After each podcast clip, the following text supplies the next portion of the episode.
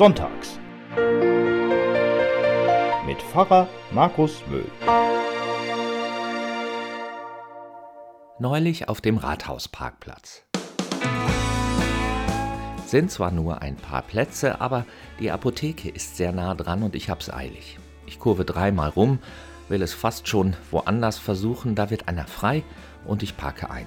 Der Wagen, der rausgefahren ist, hält mir gegenüber an, das Fenster geht runter und eine freundliche Frau hält winkend einen Parkzettel aus dem Fenster.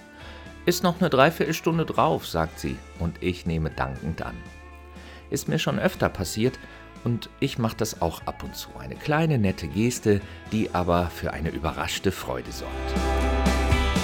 Noch so ein Beispiel. An der Fleischtheke mit meinen beiden jüngeren Kindern, zwölf und neun, also gar nicht mehr so klein. Die Bestellung ist verpackt und über die Theke gereicht. Möchtet ihr denn eine Scheibe Wurst? fragt die nette Verkäuferin, die mir vorher das Gehackte auf einen Schlag bis aufs Gramm genau abgewogen hat. Lächelnd, fast ein bisschen verlegen, nehmen meine Kinder die Mortadella entgegen.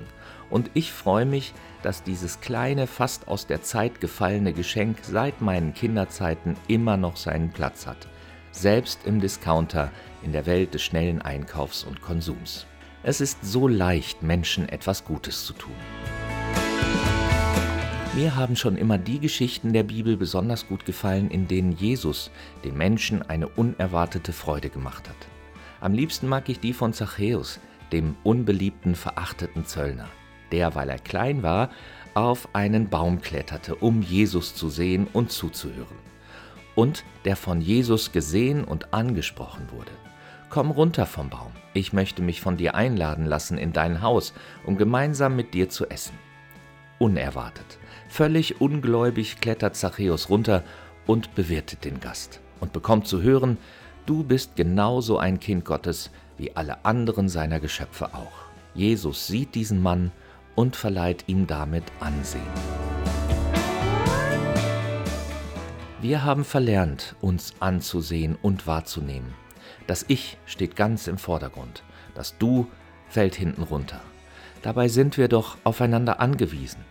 Eine Gemeinschaft, eine Gesellschaft funktioniert nur mit Gemeinsinn, einen Sinn dafür zu haben, dass wir aufeinander achten müssen, den Sinn darin zu sehen, für andere da zu sein. Gelingt das nicht, stehen wir am Ende alle alleine da. Wie wär's denn mal mit einem Besuch bei der Nachbarin? Weil die Kinder und Enkelkinder mehrere hundert Kilometer weit entfernt wohnen, sieht sie die Familie eher selten und ist ansonsten viel allein. Und durch Corona ist das nicht gerade besser geworden. Also Maske auf und rüber. Sie wird sich freuen über ein nettes Gespräch bei einer Tasse Kaffee. Es muss nicht immer der große Wurf sein. Kleine Gesten können große Wirkung haben. Und sei es nur der Parkzettel mit der Restzeit drauf. Música